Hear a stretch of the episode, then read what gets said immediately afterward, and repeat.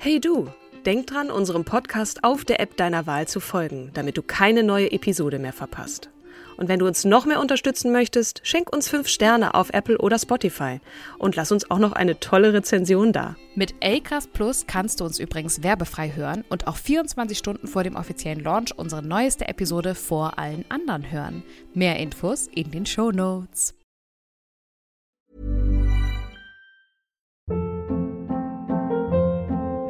Hold up. What was that? Boring. No flavor. That was as bad as those leftovers you ate all week. Kiki Palmer here, and it's time to say hello to something fresh and guilt-free. Hello Fresh. Jazz up dinner with pecan-crusted chicken or garlic butter shrimp scampi. Now that's music to my mouth. Hello Fresh. Let's get this dinner party started. Discover all the delicious possibilities at hellofresh.com.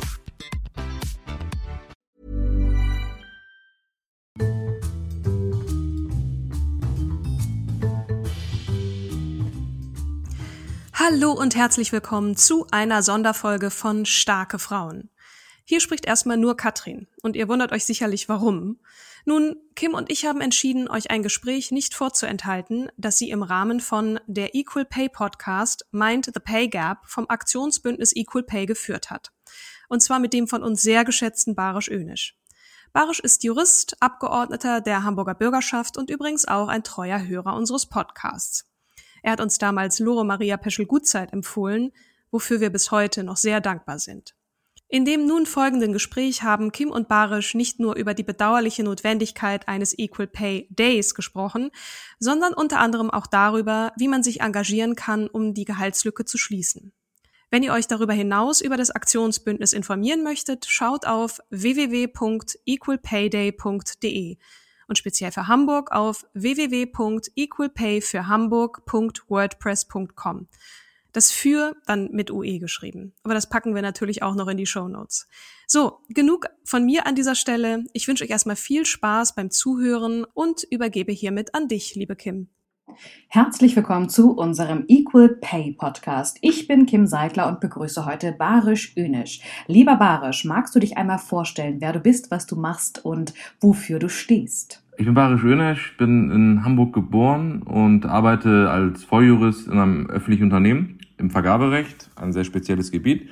Und außerdem bin ich Abgeordneter im Hamburger Landesparlament. Hier heißt es Bürgerschaft und dort sitze ich im Haushaltsausschuss im Ausschuss für öffentliche Unternehmen und auch im Gleichstellungs- und Antidiskriminierungsausschuss. Ich bin im Jahr 2020 reingewählt worden und setze mich dort für eine offene, soziale und gerechte Gesellschaft ein. Wow, das klingt auf jeden Fall sehr spannend und umfangreich. Und jetzt wollen wir mal zum Equal Pay kommen. Ne? Seit wann engagierst du dich für das Thema Equal Pay, was ja mit der Gleichstellung einhergeht? Genau, also ich setze mich für die Gleichstellung von Männern und Frauen seit längerem ein. Ob jetzt in Vereinen, in Gremien, das ist halt immer ein wichtiges Thema gewesen. Und wenn man sich zum Beispiel mein Team anguckt als Abgeordneter, ich habe da einen Frauenanteil von 66 Prozent. Und das nicht ohne Grund, sondern bewusst so. Ähm, und letztes Jahr habe ich zum Beispiel als Hamburger Gesicht aus der Politik an der Kampagne des Landesfrauenrats für das Paritätsgesetz teilgenommen und dort äh, sozusagen auch mitgemacht, das beworben, in den sozialen Medien, im Freundes- und Bekanntenkreis. Und zu dem ganzen Engagement gehört natürlich auch das Thema Equal Pay. Dafür setze ich mich auch ein. Wie ist denn der aktuelle Status quo mit dem Paritätsgesetz? Es ist ja so gewesen, dass wir haben zum Koalitionsvertrag stehen und es ist ja leider in einem anderen Bundesland äh, vom dortigen Verfassungsgericht abgelehnt worden. Aber wir haben noch viel zu tun, wie man sieht. Wobei das Gesetzliche ist das eine, wir als Parteien können natürlich auch was dafür tun, äh, den Anteil der Frauen in den Parlamenten zu erhöhen. In Hamburg haben wir einen höheren Stand als in den Jahren zuvor, aber es ist noch viel zu tun. Also wir müssen uns die Frage stellen, was schreckt Frauen davon ab, in den Parteien aktiv zu werden? Warum kandidieren sie nicht so oft wie Männer? Und warum haben sie vielleicht auch schlechtere Plätze auf den Listen? Muss man auch äh, hinterfragen und gucken, wie man diese strukturellen Probleme lösen kann. Also nicht immer ich bin für das Gesetz, aber wir, das heißt ja nicht, dass wir als Parteien quasi keine Verantwortung tragen und einfach uns ausruhen, sondern wir müssen dem entgegenwirken und dafür sorgen, dass mehr Frauen in den Parteien aktiv sind, kandidieren und auch gute Plätze bekommen, damit sie dann letztendlich auch in die Parlamente einziehen. Du bist ja von der Sozialdemokratischen Partei Deutschlands, kurz SPD. Was macht die SPD, um Frauen zu fördern und zu fordern? Es gibt Mentorenprogramme beispielsweise. Wir haben ähm, eine Quote in der Satzung und wir achten darauf, dass, ich meine, selbst bei Redebeiträgen ist es so, dass wir das quotieren, was ich gut finde. Und wir versuchen halt die ganzen Hürden abzubauen, damit noch mehr Frauen aktiv werden. Und man muss halt auch finde ich, immer die Erfolge sehen. Es ist ja so eine langfristige Entwicklung, die positiv ist. Es wird besser, aber für mich auch zu langsam. Also ich wünsche mir, dass es schneller geht und dafür setzen wir uns ein. Das finde ich ziemlich gut von der SPD und auch die Grünen sind federführend, was ähm, Diversity und ähm, Gender Equality angeht oder Geschlechtergleichberechtigung. Ich war neugierig und habe mir den Deutschen Bundestag angeguckt und mal geschaut, ob eigentlich der Frauenanteil dem entspricht der Bevölkerung, der bei 52 Prozent derzeit liegt. Im Bundestag liegt er bei 31,3 Prozent. Zum Vergleich 2013 waren es 37,3 Prozent. Dann habe ich mir die Parteien angeschaut und dort mir einmal die Geschlechterverteilung angesehen die CDU-CSU, größte Partei im Bundestag, hat 52 Frauen zu 194 Männern. Die SPD hat 64 Frauen zu 88 Männern, also ein gutes ausgewogenes Verhältnis. Die AfD natürlich nicht. Die hat 10 Frauen zu 80 Männern. Die FDP ebenfalls nicht so gut. Frauen 19 Stück, Männer 61. Dann haben wir die Linke wie auch Bündnis 90, die Grünen, die haben es verstanden. Die Linke hat 37 Frauen zu 32 Männern und Bündnis 90, die Grünen haben 39 Frauen zu 28 Männern. Ja, äh, das einmal als kleiner Exkurs. Äh, ich möchte dich bestätigen, da ist noch viel zu tun. Ja. Und warum verdienen deiner Meinung nach ähm, Frauen noch rund 21 bzw. 19 Prozent, das war vor einiger Zeit noch 21 Prozent, weniger als Männer? Woran liegt das? Ja, das ist so, weil Frauen in bestimmten Berufen, Branchen und leider halt auch auf der höheren Stufe der Karriereleiter fehlen, obwohl sie besser ausgebildet sind. Also wir haben in der Gesellschaft mehr Frauen. Wenn man sich die Statistiken anguckt, sind die Frauen auch besser ausgebildet als Männer aber dennoch sind sie in den höheren Stufen der Karriereleiter äh, in öffentlichen Unternehmen oder in Behörden sind das Abteilungsleiter, Amtsleiter, aber auch in der freien Wirtschaft, in den Vorständen, in den Aufsichtsräten nicht äh, dermaßen vertreten wie Männer. Hinzu kommt, dass Frauen halt oft im Erziehungs- und Pflegebereich unterwegs sind, also beruflich, seltener im Informatik- oder Ingenieursbereich. Dort gibt's ja höhere Gehälter und ähm, aber ich finde, man sieht ja jetzt auch in dieser Corona-Krise, wie wichtig Frauen sind für die Gesellschaft. Sie halten die Gesellschaft zusammen. Sie sind halt im Pflegebereich, sie sind im Erziehungsbereich. Sie waren da, als wir durch die Corona-Krise belastet wurden. Sie haben als Erzieherin eine tolle Arbeit geleistet. Sie waren im Einzelhandel an der Kasse. Dadurch konnten wir einkaufen gehen. Sie sind in den Krankenhäusern als Pflegekräfte und Krankenschwestern unterwegs. Das heißt, sie tun eine tolle Arbeit wir brauchen in diesen Bereichen äh, höhere Gehälter. Der Applaus allein, du kannst dich ja dran erinnern, um 21 Uhr haben viele Menschen auf dem Balkon äh, den Menschen, die in der Krise arbeiten, das sind viele Frauen gewesen, äh, applaudiert. Aber wir brauchen nicht nur Applaus, sondern auch höhere äh, Gehälter. Und wir müssen halt auch äh, gewisse Rollenbilder durchbrechen. Also, dass Frauen als Informatiker nicht arbeiten könnten, dass es halt ein Männerberuf sei. Das ist falsch. Und das hindert vielleicht auch einige Frauen daran, ähm, diesen Studiengang zu studieren oder diesen Beruf nachzugehen äh, als Informatiker, als Ingenieur. Und das muss sich ändern. Und ähm, hinzu kommt auch, dass Frauen öfter ihre Erwerbstätigkeit äh, unterbrechen und länger als Männer unterbrechen, wenn sie Kinder bekommen, um sie zu erziehen äh, oder um sich später auch um Familienangehörige zu kümmern. Das führt auch dazu, dass es dann diesen Gap gibt von 19 äh, Prozent aktuell. Warum ist so ein Pay Gap im Jahre 2021 nicht mehr hinnehmbar? Frauen stellen über 50 Prozent der Gesellschaft. Sie haben bessere Abschlüsse. Wir leben im Jahr 2021. Wir müssen was gegen diesen Gap tun. Es geht um Gerechtigkeit und es geht auch darum, dass das Geschlecht ja nicht entscheiden soll, was man am Ende des Tages verdient, sondern die Leistung soll entscheiden, was man verdient. Und wer eine gleichwertige Arbeit ausführt, soll den gleichen Lohn erhalten. Das ist halt eine grundlegende Frage von Gerechtigkeit. Und da sind halt nicht nur Frauen gefragt, sich dafür stark zu machen, sondern ebenso Männer.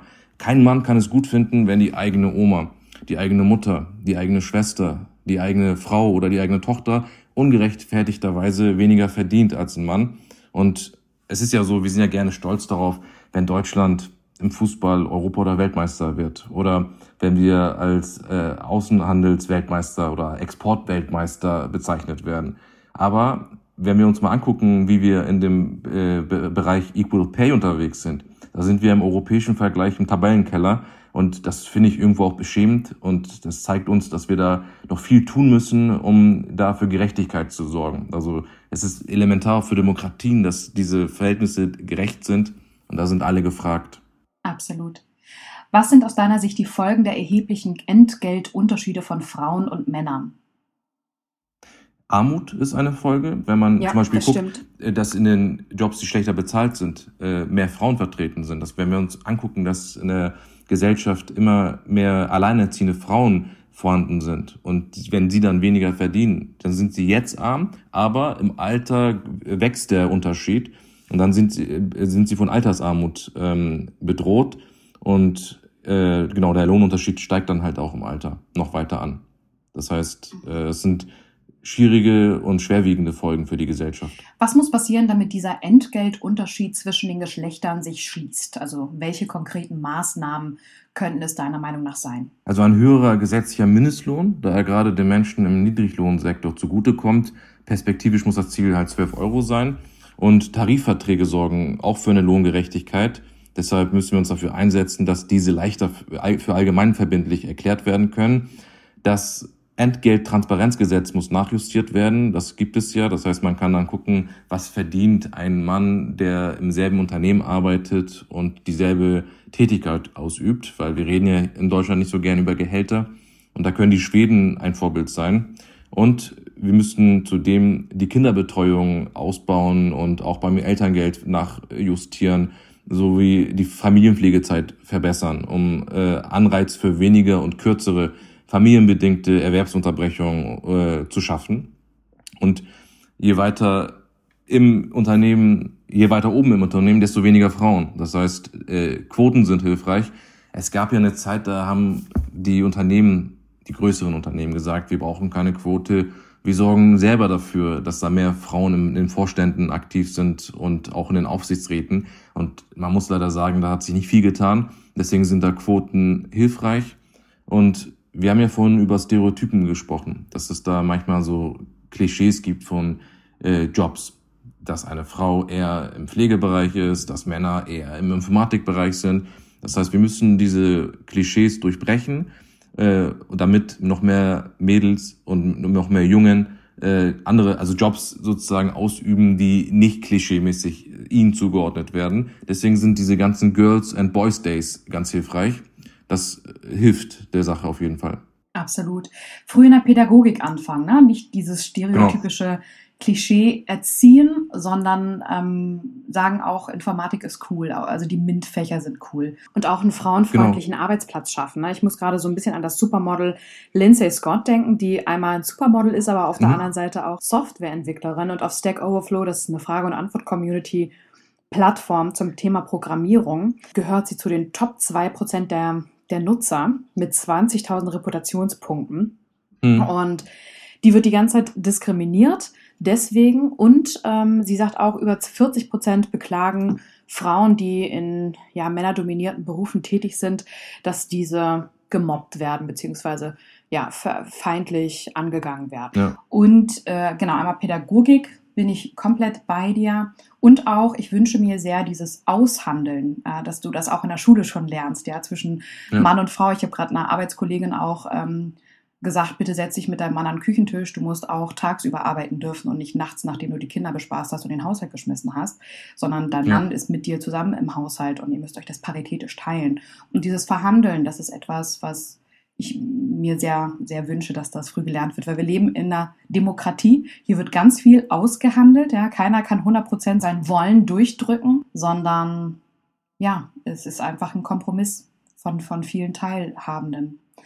Welchen Mehrwert hat aus deiner Sicht die gleiche Bezahlung für unsere Gesellschaft, den Staat und die Menschen? Kann ich noch mal was zum Punkt vorher sagen? Klar. Also wir haben ja alle eine Verantwortung und wir alle können ja dafür sorgen, dass das Leben von Tag zu Tag besser wird. Und es sind vielleicht kleine Teile, Äh, wir sind kleine Teile, aber es fängt ja damit an, wie man mit dem Thema umgeht. Ich habe zum Beispiel einen Kollegen, der wird bald Vater einer Tochter und der möchte sozusagen äh, sich dann um die Tochter kümmern und die Frau wird dann arbeiten. Und das ist ja eine coole Sache. Warum nicht? Die Zeiten ändern sich und dafür muss man das Verständnis haben und das als auch was Normales sehen und nicht irgendwie sich über solche Leute dann lustig machen, sondern wir wollen das ja, dass dann Männer und Frauen, also Ehepaare beispielsweise, sich an den Tisch setzen und sagen, hey, äh, in dem Fall will ich weiterarbeiten und der andere Teil sagt sich dann, okay, dann kümmere ich mich um die Tochter oder um den Sohn. Und das, dafür müssen wir Verständnis haben, es muss normal sein und gerade unter Männern ist ja manchmal so, dass dann sich welche darüber lustig machen und dann die Männlichkeit anzweifeln. Aber was ist das bitte für ein veraltetes Bild von Männlichkeit?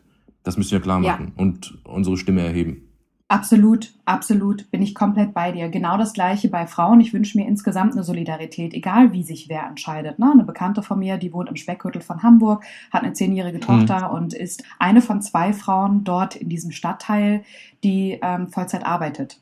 Und sie kriegt es mhm. immer unter ähm, ja unterschwellig zu verstehen, dass das nicht okay ist, weil sie ihre Tochter dadurch vernachlässigen würde von anderen Frauen. Und ich wünsche mir eine Toleranz in der Gesellschaft und eine Solidarität, dass genau. egal wie du dich entscheidest, ob du sagst, ich will zu 100 Prozent zu Hause bleiben, ich will meinen Mann, wir gehen beide in Teilzeit oder der eine Vollzeit, der andere nicht, es soll alles okay sein. Das würde ich mir wünschen. Ja, genau. Weil früher war es ja so zum Beispiel, dass dann solche Mütter als Rabenmütter bezeichnet und behandelt wurden. Und genau. das ist falsch. Warum hat denn der Vater nicht dieselbe Verantwortung für das Kind wie die Mutter? Warum soll immer die Mutter sozusagen äh, Kompromisse machen und sich aus dem Berufsleben zurückziehen? Also da sind wir als Gesellschaft weiter. Wir haben in vielen Bereichen Nachholbedarf. Es hat sich einiges langsamer entwickelt, was das Frauenwahlrecht angeht äh, was die, die Gewalt gegenüber Frauen in der Ehe angeht. Also da bin ich selber manchmal überrascht, wie langsam solche Fortschritte in Deutschland erzielt werden können, obwohl wir das Grundgesetz haben, obwohl wir eigentlich äh, sehr viele progressive Köpfe in der Gesellschaft haben. Aber da müssen ja. wir, wie gesagt, geduldig sein. Barusch, ich finde das total klasse, dass du gerade einmal die progressiven Köpfe und auch das Grundgesetz ansprichst. Denn ähm, die progressiven Köpfe, ich übersetze mir das jetzt mal mit Frauenbewegung, haben ja dazu verholfen, dass zehn Gesetze geändert wurden, denn 1977 waren Frauen gesetzlich ja noch zur Führung des Haushaltes verpflichtet und es gab dann zehn Gesetzesänderungen, die es ohne diese Frauenbewegung nicht gegeben hätte. Nämlich, wenn Frau Meier Herrn Schmidt heiratete, dann hieß sie ja zwangsläufig Herr, äh, Frau Schmidt.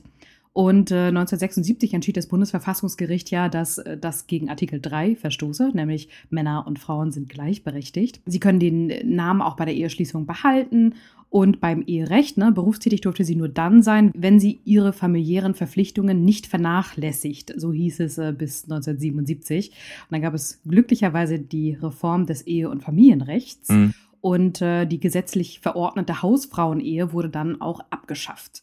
Und jetzt sind die Eheleute gleichgestellt. Also die Aufteilung der Aufgaben wird den Eheleuten überlassen. Finde ich großartig. Mhm. Dann 1977 gab es das Scheidungsrecht. Vorher galt das äh, Schuldprinzip. Als böswilliges Verlassen, als Schuldige bekam Frau Meier dann auch keinen Unterhalt, stand also finanziell vor dem Nichts und auch das Sorgerecht erhielt sie nicht. Äh, nachher, statt des Schuldprinzip, gilt dann jetzt das Zerrüttungsprinzip. Also heißt es im BGB schlicht, die Ehe kann geschieden werden, wenn sie gescheitert ist. Dann gibt es das Polizeigesetz 1979. Frauen durften nicht Polizistinnen werden. Ja. ja. bis 1979 durften sie das nicht. Nach 79 öffnet der Stadtstaat Hamburg als erstes Bundesland die Polizei für Frauen. 86 bestätigt die Innenministerkonferenz offiziell die Eignung von Frauen für alle Bereiche der Polizei, inklusive auch des Bundesgrenzschutzes. Inzwischen ist die Doppelstreife Polizist und Polizistin ein normaler Anblick mhm. geworden. 1980 gab es dann den gleichen Lohn. Vorher Frauen bekommen für die gleiche Arbeit nie niedrigere Stundenlöhne als Männer. Unternehmen dürfen für eine Stelle gezielt nur männliche Bewerber suchen. Und nach dem Sieg der Heinze-Frauen im Mai 1979 wird das Recht auf gleiches Entgelt im BGB festgeschrieben. Genau. Stellenanzeigen müssen geschlechtsneutral ausgeschrieben werden. So, Ja. dann haben wir 1997 Strafrechtsreform. Als Vergewaltigung gilt ausschließlich der erzwungene außereheliche Beischlaf. Genau. Äh, Das neue Strafrecht stellt alle erzwungenen, auch eheliche sexuelle Handlungen unter Strafe. Als besonders schwerer Fall gilt das Eindringen in den Körper, also auch orale und anale Vergewaltigung. Mhm. 1998 kommt das Kindschaftsrecht dazu. Nicht-eheliche Kinder sind nur begrenzt erb- und unterhaltsberechtigt. Das war vorher der Fall. Ähm, später dann, das deutsche Recht unterscheidet nicht mehr zwischen ehelichen und nicht-ehelichen Kindern. Sie sind sogar gleich erbberechtigt. Die Amtspflegschaft des Jugendamtes wird abgeschafft. 2001 Homo-Ehe. Gleichgeschlechtliche Paare werden vor dem Gesetz wie Fremde behandelt, so war es vorher. Und danach, nach 2001, Frauen- und Männerpaare können die eingetragene Lebenspartnerschaft eingehen. Heute gibt es kaum noch Unterschiede zwischen Homo- oder Hetero-Ehe. 2001 Recht auf Teilzeit. Es besteht kein Rechtsanspruch auf Teilzeitarbeit. Ne? Wir erinnern uns an das, ähm, die liebe Lore Peschel Maria Gutzeit, die äh, für Beamte, ich glaube, wann war das, 1968 durchgesetzt hat, gesetzlich, Mhm. dass ähm, Beamte zumindest in Teilzeit gehen dürfen. Und das galt dann 2001 auch äh, für ArbeitnehmerInnen, die eine Teilzeitarbeit ausüben möchten. Wenn mehr als 15 Menschen arbeiten und dem Modell keine betrieblichen Gründe entgegenstehen. Und heute arbeiten 69 Prozent der berufstätigen Mütter mit minderjährigen Kindern Teilzeit, aber nur 5 Prozent der Väter übrigens. Mhm. Und äh, dann haben wir 2001 nochmal ein Gewaltschutzgesetz erlassen bekommen und 2016 nochmal das Thema Vergewaltigung. Ein Nein heißt Nein. Nun heißt im Gesetz, wer gegen den erkennbaren Willen einer anderen Person sexuelle Handlungen an dieser Person vornimmt oder von ihr vornehmen lässt, wird mit Freiheitsstrafe von sechs Monaten bis zu fünf Jahren bestraft. Wir brauchen weiter diese progressiven Köpfe. Genau. Lieber Barisch, welchen Mehrwert hat die Gleichbezahlung von Männern und Frauen für die Unternehmen, die Menschen und die Gesellschaft? Ja, ganz einfach. Äh, Es geht um das Thema Gerechtigkeit. Also es ist ja eine Gerechtigkeitslücke, wenn da zwischen Geschlechtern unterschieden wird, obwohl da die gleiche Arbeit geleistet wird. Es geht um Gerechtigkeit, wenn eine Frau in einem Unternehmen äh, nicht weiter nach oben kommen kann, weil es da eine gläserne Decke gibt. Wir müssen halt diese gläserne Decke durchbrechen, um auch als Gesellschaft. Ich meine, es geht. Ich finde, bei solchen Gerechtigkeit äh, Fragen geht es nicht unbedingt um wirtschaftliche Fragen. Man kann natürlich jetzt sagen, ja, ähm, es ist gut für die gesamte Wirtschaft, weil sich dann das Potenzial durchsetzt, weil sich dann Menschen durchsetzen, die einfach besser sind. Aber ich finde, es geht einfach um Gerechtigkeit und nicht nur um wirtschaftliche Folgen. Und es ist einfach auch ein Mittel gegen Armut. Wenn ich mir jetzt vorstelle, dass die, meine Mutter zum Beispiel oder meine Tochter, die noch nicht geboren ist, wenn sie mal später obwohl sie was drauf hat, obwohl sie gute Arbeit leistet, nicht gefördert wird, weil sie das falsche Geschlecht in Anführungsstrichen hat, das t- tut mir weh und da geht es um Gerechtigkeit. Und wenn man sich dann überlegt, dass dann Frauen, die sozusagen aufgrund der gläsernen Decke nicht vorankommen oder vielmehr bestimmte Berufe äh, auswählen, weil es von der Gesellschaft so suggeriert wird und dann später in Altersarmut äh, klarkommen müssen, das ist halt ein Problem und deswegen ist der Mehrwert davon, dass wir in einer gerechteren Gesellschaft leben, wofür ich mich hier einsetze und das ist halt ein gutes Mittel gegen Armut. Jetzt, aber auch später im Alter oder noch mehr im Alter sogar. Barisch, hast du für junge Zuhörerinnen jetzt einen guten Tipp, wie sie nicht in die Pay Gap Falle geraten? Junge Frauen, also wenn du von SchülerInnen redest, ich würde ich würd empfehlen, beim Girls Day mitzumachen und in Berufe, in alle Berufe reinzuschnuppern, die vielleicht nicht so, ich sag mal, typisch äh, weiblich sind, weil das als typisch weiblich ja irgendwie suggeriert wird. Äh, also gerne in diese MINT-Berufe. Und sie sollen sich klar machen, oft ist es auch eine Einstellungssache, dass sie jeden Beruf ausüben können, den auch Männer ausüben. Und ähm, bei, den, bei der Wahl des Arbeitgebers sollten Sie Unternehmen be bevorzugen, denen es wichtig ist, Männer und Frauen gleich zu bezahlen und gleich zu behandeln. Da gibt es ja Beispiele von Unternehmen, die das ganz gut machen. Und das ist ja auch ein Qualitätsmerkmal, finde ich. Und da können Sie bei der Auswahl des Arbeitgebers darauf achten. Und wie gesagt, wenn Sie Diskriminierung erfahren, dann gibt es verschiedene äh, Möglichkeiten, juristisch dagegen vorzugehen. Und letztendlich gibt es auch viele Abgeordnete, da biete ich mich auch an, die dann natürlich helfen und unterstützen. Genau, also es gibt das 2006 verabschiedete Allgemeine Gleichbehandlungsgesetz, auch AGG genannt. Da könnt ihr ganz gut nachlesen, was Go und No-Go ist.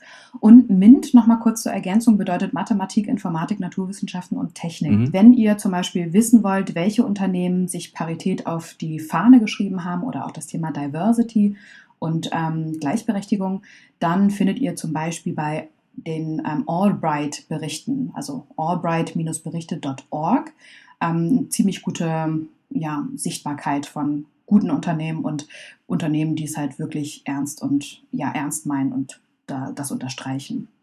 Welche Verantwortung haben beispielsweise die Unternehmen? Ja, es ist ja ein zutiefst eigenes Interesse, das Unternehmen haben sollten. Wenn ich jetzt Unternehmer wäre, würde ich wollen, dass die ArbeitnehmerInnen, die besonders gut sind, vorankommen. Es gibt ja zahlreiche Studien, die das auch belegen, dass ähm, vielfältig zusammengesetzte Unternehmen erfolgreicher sind und das motiviert ja letztendlich auch die ArbeitnehmerInnen, wenn sie wissen, okay, ich leiste gute Arbeit und ich komme dadurch auch voran. Und dadurch gehe ich auch motiviert jeden Tag zur Arbeit und versuche einen Mehrwert zu schaffen. Und wenn wir uns mal angucken, wie sich die Gesellschaft geändert hat, wir gucken heute beim Konsum oder Kauf vermehrt auf ethische Prinzipien, Nachhaltigkeit, Vielfalt und faire Löhne sind für uns wichtig. Und wenn Unternehmen sozusagen bei der Sache äh, nicht so gut sind, nicht so gut aufgestellt sind oder das gar nicht berücksichtigen, dann fällt das auch ins Gewicht für die Kaufentscheidung. Das heißt, solche Unternehmen haben dann einen Nachteil und werden in Zukunft nicht mehr so nachgefragt sein. Und wenn die Unternehmen sich nicht bewegen, wird der Gesetzgeber, Gesetzgeber noch stärker aktiv. Und ja, am Ende setze ich finde ich es gut, wenn sie freiwillig aktiv werden und wenn sie nicht den Gesetzgeber noch stärker zwingen, da aktiv zu werden. Wir sehen ja auch in anderen Ländern zum Beispiel, was sich da alles tut, ähm, in Schweden zum Beispiel, wie leicht es da ist, zu gucken, was der Nachbar quasi verdient. Und ähm, da gibt es auch einen Druck auf die Unternehmen. Viele sitzen ja nicht nur in Deutschland, sondern haben ihre Außenstellen auch in anderen Ländern. Und da sind sie selber gefragt, auch sich zu bewegen und für Gerechtigkeit zu sorgen. Super, ganz herzlichen Dank. Und noch kurz zur Ergänzung. Ich bin immer noch der Überzeugung, dass auch äh, Recruiter ein bisschen nochmal sensibilisiert werden müssen für das Thema Bias. Dass, dass ich halt schaue, dass ich ähm, nicht das, was ich gewohnt bin und ich kenne, ähm, übertrage auf die Kandidaten, die ich sozusagen äh, einlade, sondern dass mir durchaus bewusst ist, dass ich hier gerade in meinem eigenen Tunnel vorhanden bin und äh, meine Scheuklappen öffnen muss und sagen muss, ist es egal, egal welcher Nachname, egal welcher Name überhaupt und egal mhm. ob Mann, Frau oder welches Geschlechts auch immer. Ne? Ich meine, wir reden hier von einem Fachkräftemangel. Das heißt, Unternehmen suchen händeringend nach qualifiziertem Personal. Oft gibt es so viele, also ich meine, die Mehrheit der Gesellschaft besteht aus Frauen. Und wenn man diesen Frauen Steine in den Weg legt, wenn man ihnen vermittelt, dass sie etwas nicht können, wenn es da so strukturelle Probleme gibt, dann darf man sich auch über so einen Fachkräftemangel nicht wundern. Das heißt, es ist, wie gesagt, im eigenen Interesse, richtige Fachkräfte zu finden. Und das geschieht darüber, dass man diese strukturellen Probleme beseitigt und dass man dafür sorgt, dass Frauen und Männer äh, für die gleiche Arbeit den gleichen Lohn bekommen. Und dass man dafür sorgt, dass bestimmte Bereiche, wie die vorhin angesprochene MINT, Bereiche auch äh, vermehrt von Frauen in Zukunft frequentiert werden, damit sie das studieren und in dem Bereich arbeiten. Dann hätten wir vielleicht noch mehr InformatikerInnen und hätten da nicht so diesen Fachkräftemangel, weil das ist die Zukunft, Digitalisierung und da haben wir wirklich sehr viel Nachholbedarf, was ja jetzt sich auch in der Corona-Pandemie gezeigt hat. Und da können die ja. Unternehmen auch ihren Teil dazu beitragen. Und es ist ja oft, wie gesagt, eine Frage der Gewöhnung. Wir hatten bis vor Angela Merkel, du weißt ja, sie ist in einer anderen Partei als ich, keine Frau als Bundeskanzlerin. Und für viele Menschen, für viele Männer ist ja quasi die Welt untergegangen, als sie Bundeskanzlerin wurde. Ich hatte nur inhaltliche Probleme mit ihr und auch mit der CDU. Nicht Probleme, dass sie eine Frau ist und die Welt ist nicht untergegangen. Sie hat viele Frauen motiviert mitzumachen und am Ende des Tages äh, geht es einfach in Gewohnheiten. Frauen können genauso gut führen, sie können aber auch schlecht führen. Frauen können genauso gute Entscheidungen treffen wie Männer, aber auch schlechte Entscheidungen wie Männer treffen. Es hat nichts mit dem Geschlecht zu tun, sondern letztendlich mit dem Potenzial, mit dem Selbstvertrauen, mit der Motivation. Und da können wir alle unseren Teil dazu beitragen. Was mich motiviert, auch in dem Bereich, ist, sind so Gespräche mit Bekannten, auch in der eigenen Familie Meine Mutter zum Beispiel ist als Gastarbeiterkind hergekommen und damals war es so, äh, sie hätte gerne eine Ausbildung gemacht, aber das hat sie nicht gemacht, so weil das nicht so vorgesehen war für eine Frau äh, zur damaligen Zeit. Und deswegen überlege ich mir, Mensch, was hätte sie sozusagen alles da bewirken können? Manchmal hast du ja diese Träume und kannst dir diese Träume nicht erfüllen. Und das ist irgendwie traurig, weil du wurdest in Anführungsstrichen zur falschen Zeit geboren. Wenn sie heute geboren worden wäre, dann hätte sie es Richtig. in dem Bereich leichter gehabt. Ähm, und mhm. es ist irgendwie traurig, finde ich, wenn Menschen sozusagen sich ihre Träume äh, nicht erfüllen können und wenn sie es sich, wenn sie sozusagen sich nicht trauen, groß zu träumen, äh, um zu sehen, was alles im Leben möglich ist. Und das hat nichts mit deinem Geschlecht zu tun. Und auch ein Appell an die Gesellschaft da draußen. Es, man muss nicht eine Frau sein, um sich dafür einzusetzen, dass diese Lohnunterschiede beseitigt werden. Wir als Männer haben auch ein Interesse daran. Man muss auch kein Mensch mit Migrationshintergrund sein oder ein BIPOC, also vielfältig sein quasi, um sich für die Teilhabe von Menschen äh, mit Migrationshintergrund einzusetzen. Das können halt auch Menschen aus der Mehrheitsgesellschaft tun. Das sollen Menschen auch aus der Mehrheitsgesellschaft tun damit wir eine offene und gerechte Gesellschaft haben, weil am Ende profitieren alle davon. Und das ist sozusagen mein Schlusswort. Ja, ganz lieben Dank, Barisch. Das ist ein ja, super schönes Schlusswort und ein ganz, ganz toller Appell an die Gesellschaft. Herzlichen Dank für das Interview und bis demnächst. Ich danke dir, liebe Kim, und bis bald. Bleib gesund. Du auch. Das war ein wirklich erkenntnisreiches Gespräch, fand ich. Leider gibt es noch sehr viel zu tun. Aber Barisch gibt da ein bisschen Hoffnung, dass nicht nur Frauen, sondern auch Männer offener und politisch aktiver werden für die Gleichberechtigung, damit ein notwendiges Umdenken stattfindet, vor allem in Unternehmen. An dieser Stelle danke, lieber Barisch, für dein Engagement. Ihr Lieben, dann bleibt mir am Ende nur, euch viele Grüße von Kim auszurichten. Wir freuen uns natürlich weiterhin über eure Einreichungen zu starken Frauen und hoffen sehr, ihr bleibt gesund und zuversichtlich. Alles Liebe und bis zum nächsten Mal. Eure Kim und Katrin.